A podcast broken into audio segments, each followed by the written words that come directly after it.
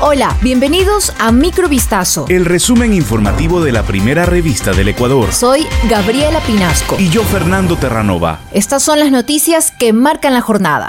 Leonidas Sisa, principal promotor de las protestas indígenas contra el gobierno, dijo este jueves que analiza moverse hasta Quito para continuar con el paro, si el Ejecutivo sigue desoyendo sus pedidos. Desde la provincia andina de Cotopaxi, el presidente de la Confederación de Nacionalidades Indígenas del Ecuador, CONAIE, dijo, en vista de que no tenemos la respuesta del gobierno nacional, decidiremos en las siguientes horas acompañar a la ciudad de Quito. Isa pidió nuevamente al Ejecutivo que dé respuesta a un decálogo de exigencias puestas sobre la mesa por la CONAIE y reiteró que hasta que estas no sean cumplidas, va a sostener la movilización a nivel nacional, territorial y de forma indefinida. El dirigente indígena aseguró que las protestas están amparadas por el derecho a la resistencia recogido en la Constitución ecuatoriana y exigió al Ejecutivo demostrar su voluntad política y cumplir con las demandas de la CONAIE.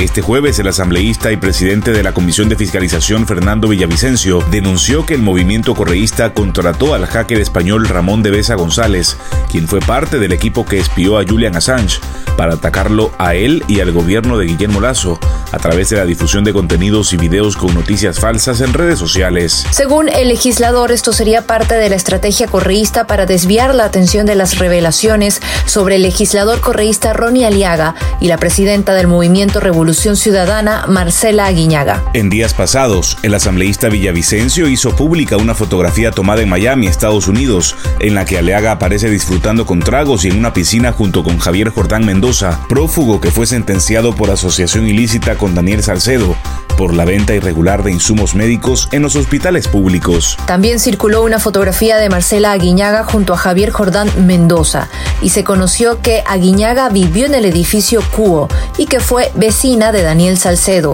sentenciado por peculado en el caso Hospitales, y de Julio César Quiñones, ex asambleísta de Alianza País. El presidente de Ecuador, Guillermo Lazo, emitió este jueves un decreto ejecutivo que dispone a las gobernaciones del país medidas destinadas a erradicar conductas especulativas, según informó este jueves el gobierno. El decreto ejecutivo 452, suscrito en la víspera por el mandatario, instruye a las gobernaciones a coordinar acciones con las intendencias de policía para intensificar y fortalecer los operativos y mecanismos de control para prevenir y erradicar procesos especulativos. La medida está destinada, en especial, a la especulación de precios sobre aquellos productos sujetos a un precio oficial. El país vive su cuarta jornada de movilizaciones abiertas convocadas por la CONAIE contra el gobierno debido a la carestía de la vida en el país y sus políticas económicas.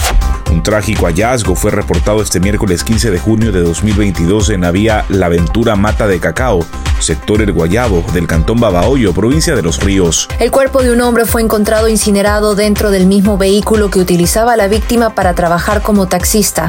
En un video difundido en redes sociales se muestra el instante en el que el automotor era consumido por las llamas. De acuerdo con la versión de los moradores del sector, antes de encontrar al hombre calcinado se escucharon varios disparos y luego una explosión fuerte.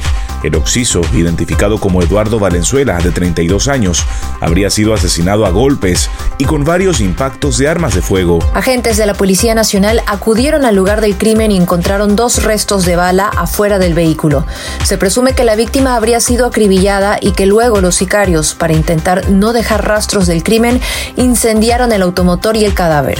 Una aeronave desaparecida desde las 18 horas con 40 minutos del miércoles fue localizada a las 9 de la mañana de este jueves en una zona boscosa de la parroquia Pilaló, aproximadamente en el kilómetro 90 de la vía Latacunga-La Maná, en la provincia de Cotopaxi. Esta avioneta habría despegado el miércoles desde Shell Mera con destino a la pista Don Roque en el sector norte de Quevedo, en la provincia de Los Ríos, según precisó un mensaje de la Fuerza Aérea Ecuatoriana. Tras el despegue, el Centro Coordinador de Búsqueda y Salvamiento de Quito alertó a la FAE para que se dé inicio a un operativo que permita la localización de la aeronave. A través de un comunicado, la FAE indicó, al momento grupos de rescate terrestre se acercan al sector del incidente para la evacuación de su tripulación. Pasadas las 15 horas de este jueves, el organismo manifestó que las dos personas que iban a bordo de la aeronave fallecieron como resultado del accidente.